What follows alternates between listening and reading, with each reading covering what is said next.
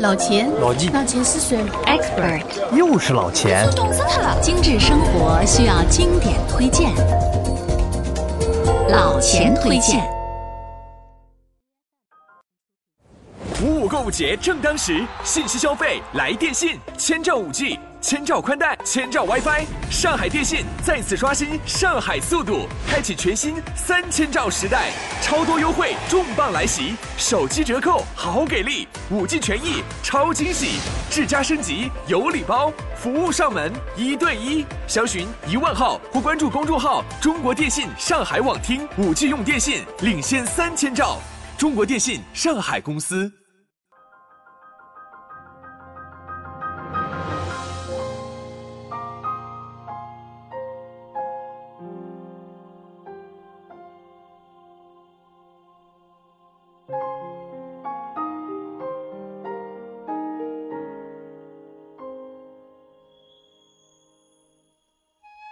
们，大家好，欢迎收听老钱推荐。今天老钱要和大家谈谈游戏。话说，谁没有童年呢？谁没有玩过游戏呢？记得从老钱这一代起啊，年轻时代就有了各种电子游戏。超级马里奥一定是每一代少年儿童都熟悉的一款游戏。好，今天。我们就向大家推荐一家日本的电玩厂商任天堂。玩过超级马里奥的人啊，都知道任天堂；玩过 Wii 的人呢，也了解任天堂；玩过 Pokemon Go 的人呢，更喜欢任天堂。也是啊，相信不用老钱多说，各位听到任天堂这三个字都是如雷贯耳，一点都不会陌生。接下来，我就先说说关于任天堂的几件趣事，让大家进一步熟悉任天堂。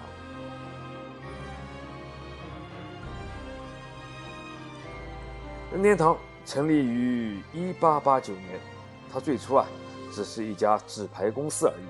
直到一九七八年，它推出了第一款电玩游戏。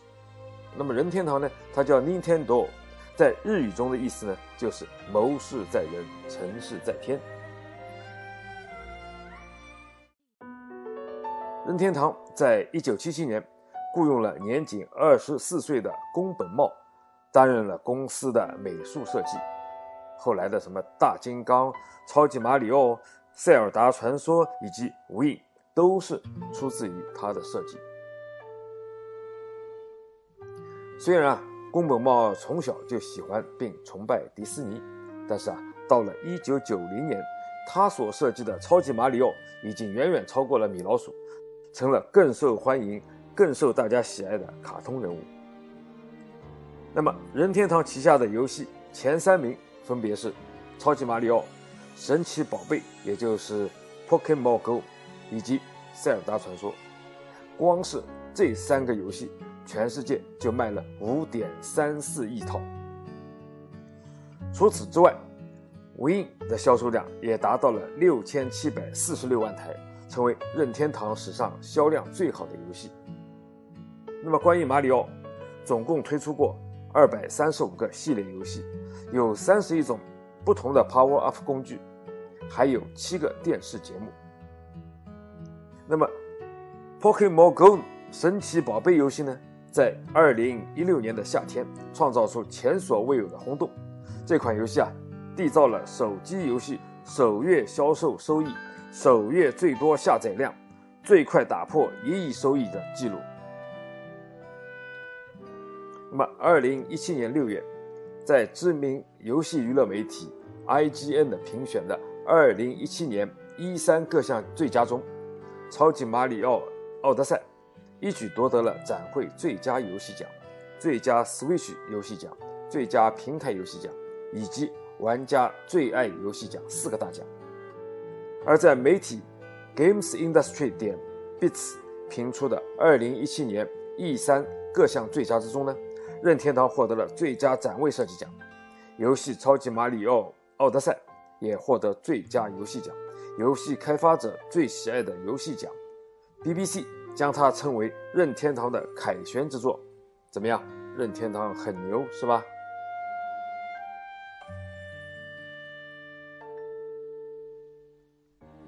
作为一家总部位于日本的著名游戏厂商，那么任天堂呢，它被贴上了现代电子游戏产业的开创者、电子游戏业三巨头之一的标签。在游戏界啊，任天堂一直被认为是一个奇葩。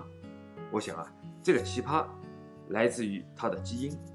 任天堂的前身呢，它是京都东山区的一家名为任天堂骨牌的扑克牌工厂。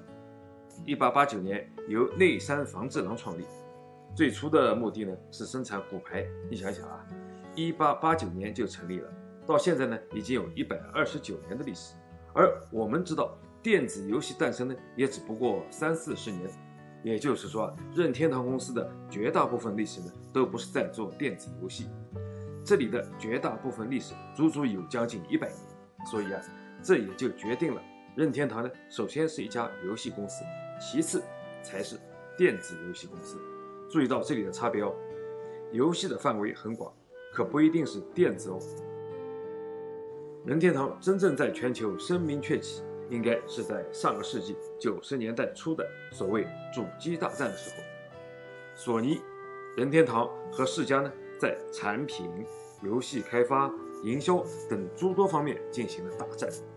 在大战之前，虽然任天堂就已经拥有了水平不错的主机和游戏，而且呢，在日本和美国都占有较大的市场份额。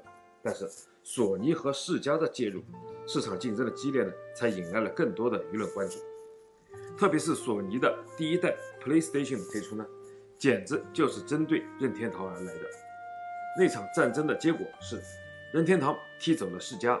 但是呢，也被索尼占据了主机市场的半壁江山，并直接为下一场索尼和微软的主机大战埋下了伏笔。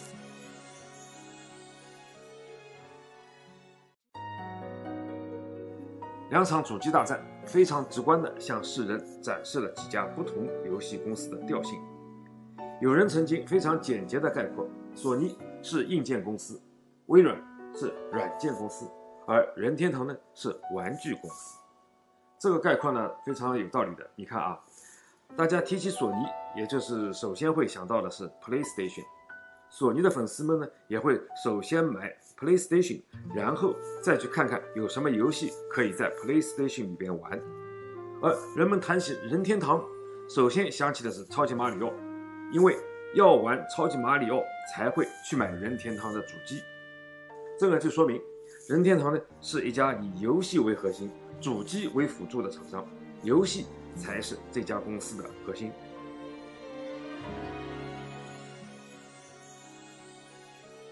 在解读网的文字版老钱推荐中啊，曾经介绍过任天堂 Lab、任天堂 Switch、塞尔达传说和 Wii 游戏。时至如今啊，游戏产品如同过江之鲫，乱花迷眼。但真正能够触动到广大玩友神经的，非 Win 游戏莫属了。它可以说是带来了一场电视游戏的革命。作为一枚 Win 的拥趸，老钱呢可以跟你分享一些玩家的体验。Win 开发的时代，它的代号叫 Revolution，就是革命的意思，表示电视游戏的革命。二零零六年十一月十九号。在广大网友的翘首期盼下，Win 游戏正式发售。那么中国地区呢，也在二零零八年正式发售。那么 Win 的操作方式呢非常独特，游戏机可以感应出玩家所做的各种动作，给玩家带来一种全新的游戏体验。在游戏软件当中啊，标准控制器 Win Remote 这个独树一帜的动作感应系统，可以化为棒球。指挥棒、鼓棒、钓鱼竿、方向盘、剑、枪、手术刀、钳子等各种工具。那么玩家呢，可以挥动、甩动、砍劈、突刺、回旋、射击等各种方式来使用。那么老钱当初最喜欢的要数 V Sport 那款，它是最能体现 Win 意志操作游戏方式的游戏。它有网球。棒球和高尔夫球、保龄球以及拳击五个小游戏构成。也是目前 Win 上面早已突破百万销售的游戏之一。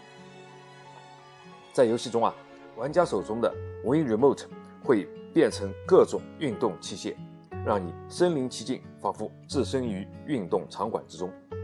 在得到游戏乐趣的同时呢，也能起到锻炼身体的效果。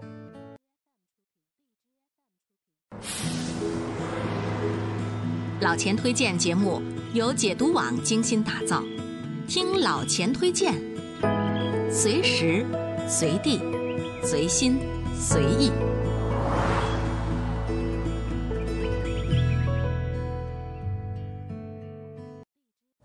五五购物节正当时，信息消费来电信，千兆 5G，千兆宽带，千兆 WiFi。上海电信再次刷新上海速度，开启全新三千兆时代，超多优惠重磅来袭，手机折扣好给力，5G 权益超惊喜，智家升级有礼包，服务上门一对一，详询一万号或关注公众号“中国电信上海网厅 ”，5G 用电信领先三千兆，中国电信上海公司。任天堂以游戏为核心的思路呢，被很多人批评为霸道封闭，特别是与老对手索尼相比。索尼呢是卖主机的，所以就当然必须要在主机上负载海量的游戏让买家去选，因为不敢肯定买家会喜欢哪一款，所以呢他们必须开放更多的权限给第三方游戏公司去开发。但是呢任天堂就不一样了。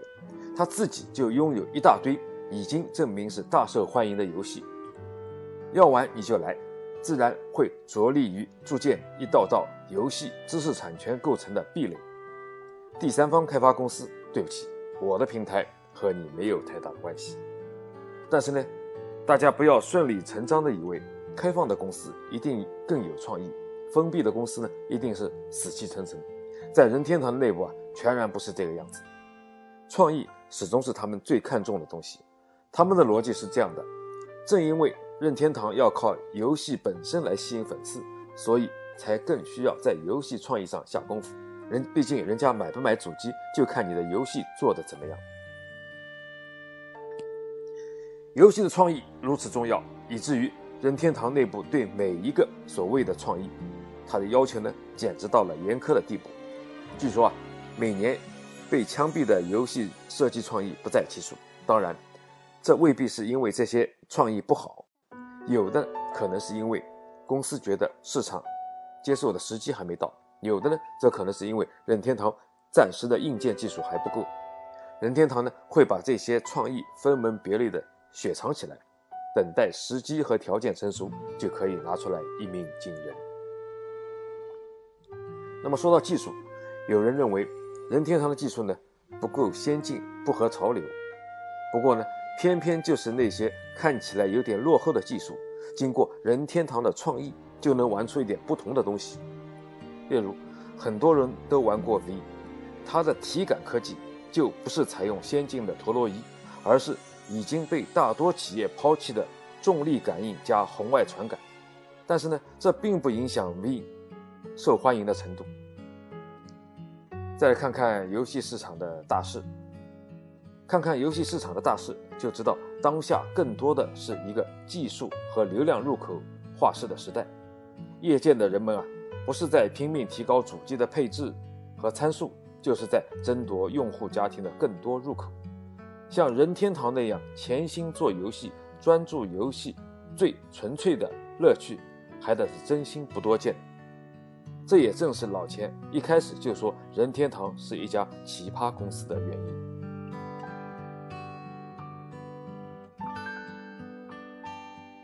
除了游戏本身以外，任天堂呢还有许多其他奇葩的小坚持，比如任天堂游戏中的中文区就经常被玩家诟病各种不友好，很多游戏连个像样的中文版都没有，很多人甚至把这个提升到民族恩怨上。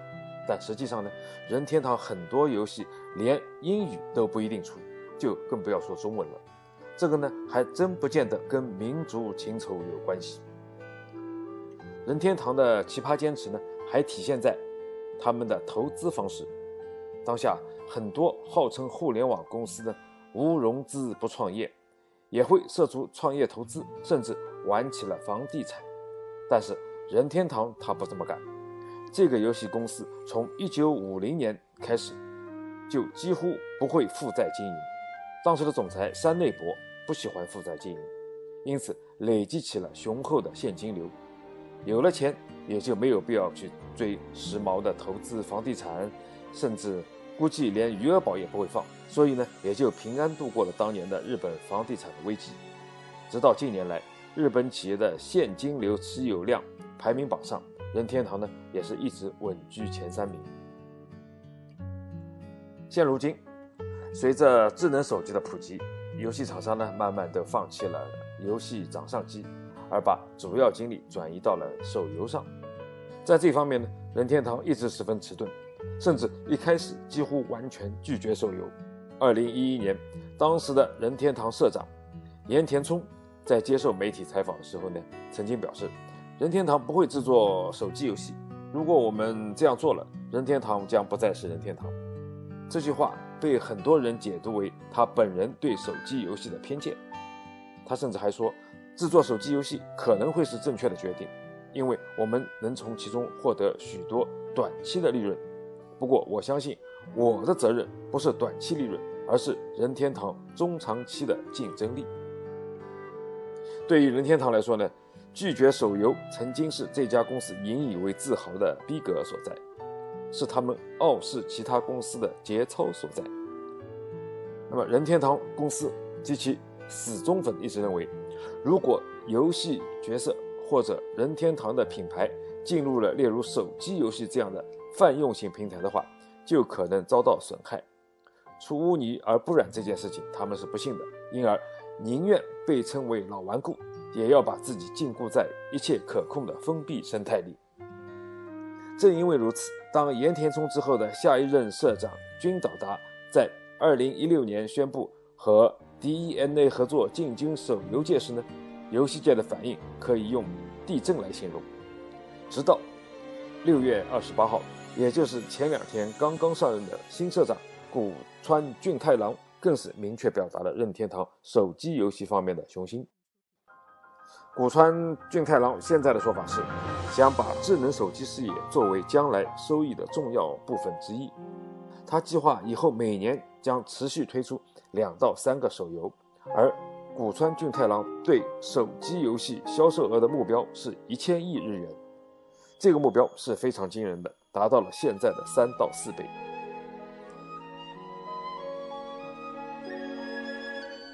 抛开任天堂手游到底是不是对自己信念的背叛，古川俊太郎对任天堂手游的信心，这其实真的不是没有道理。一方面，任天堂呢确实有一帮创新能力很强的游戏开发团队，就拿其中的一款试水产品 Pokemon Go 来说，虽然也是手机游戏，但是却也跟其他手机游戏有着非常明显不同。一般手游啊。都只是让玩家缩在沙发里点啊点，但是 Pokemon Go 却可以让玩家们走到户外，线下线下融合这一套，他们玩的真的是很溜。那么从实际反响来看，虽然也有不少任天堂死忠粉感叹，没有想到超级马里奥这浓眉大眼的也背叛了革命，但是呢，大部分玩家的钱包却还是很诚实的。与任天堂合作开发手游的公司 DNA 最近公布了2017年4月1号到2018年3月31号的财报。这个财年，他们全年销售额合计一千1393亿日元，营业额利润为275亿日元，净赚到了229亿日元。其中，与任天堂合作的三款手游成为了主营收入。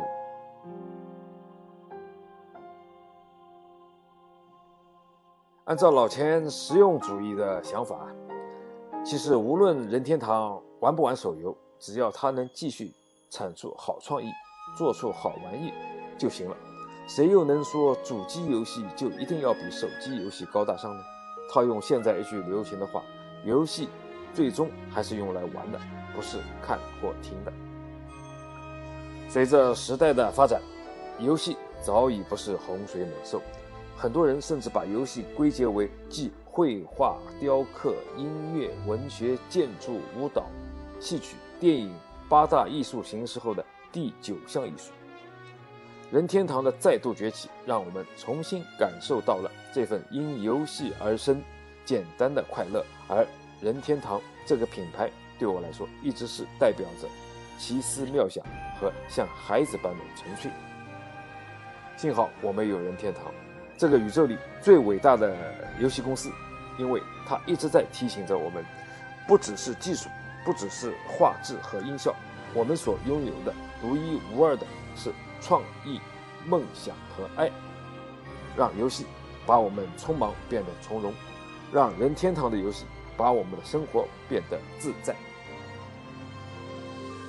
好了，今天的老钱推荐就到这里了。不过呢，最后呢，老钱还是要善意的提醒大家一句：游戏呢是小玩怡情，沉迷可就不好了。老钱推荐，推荐经典，我们下期再见。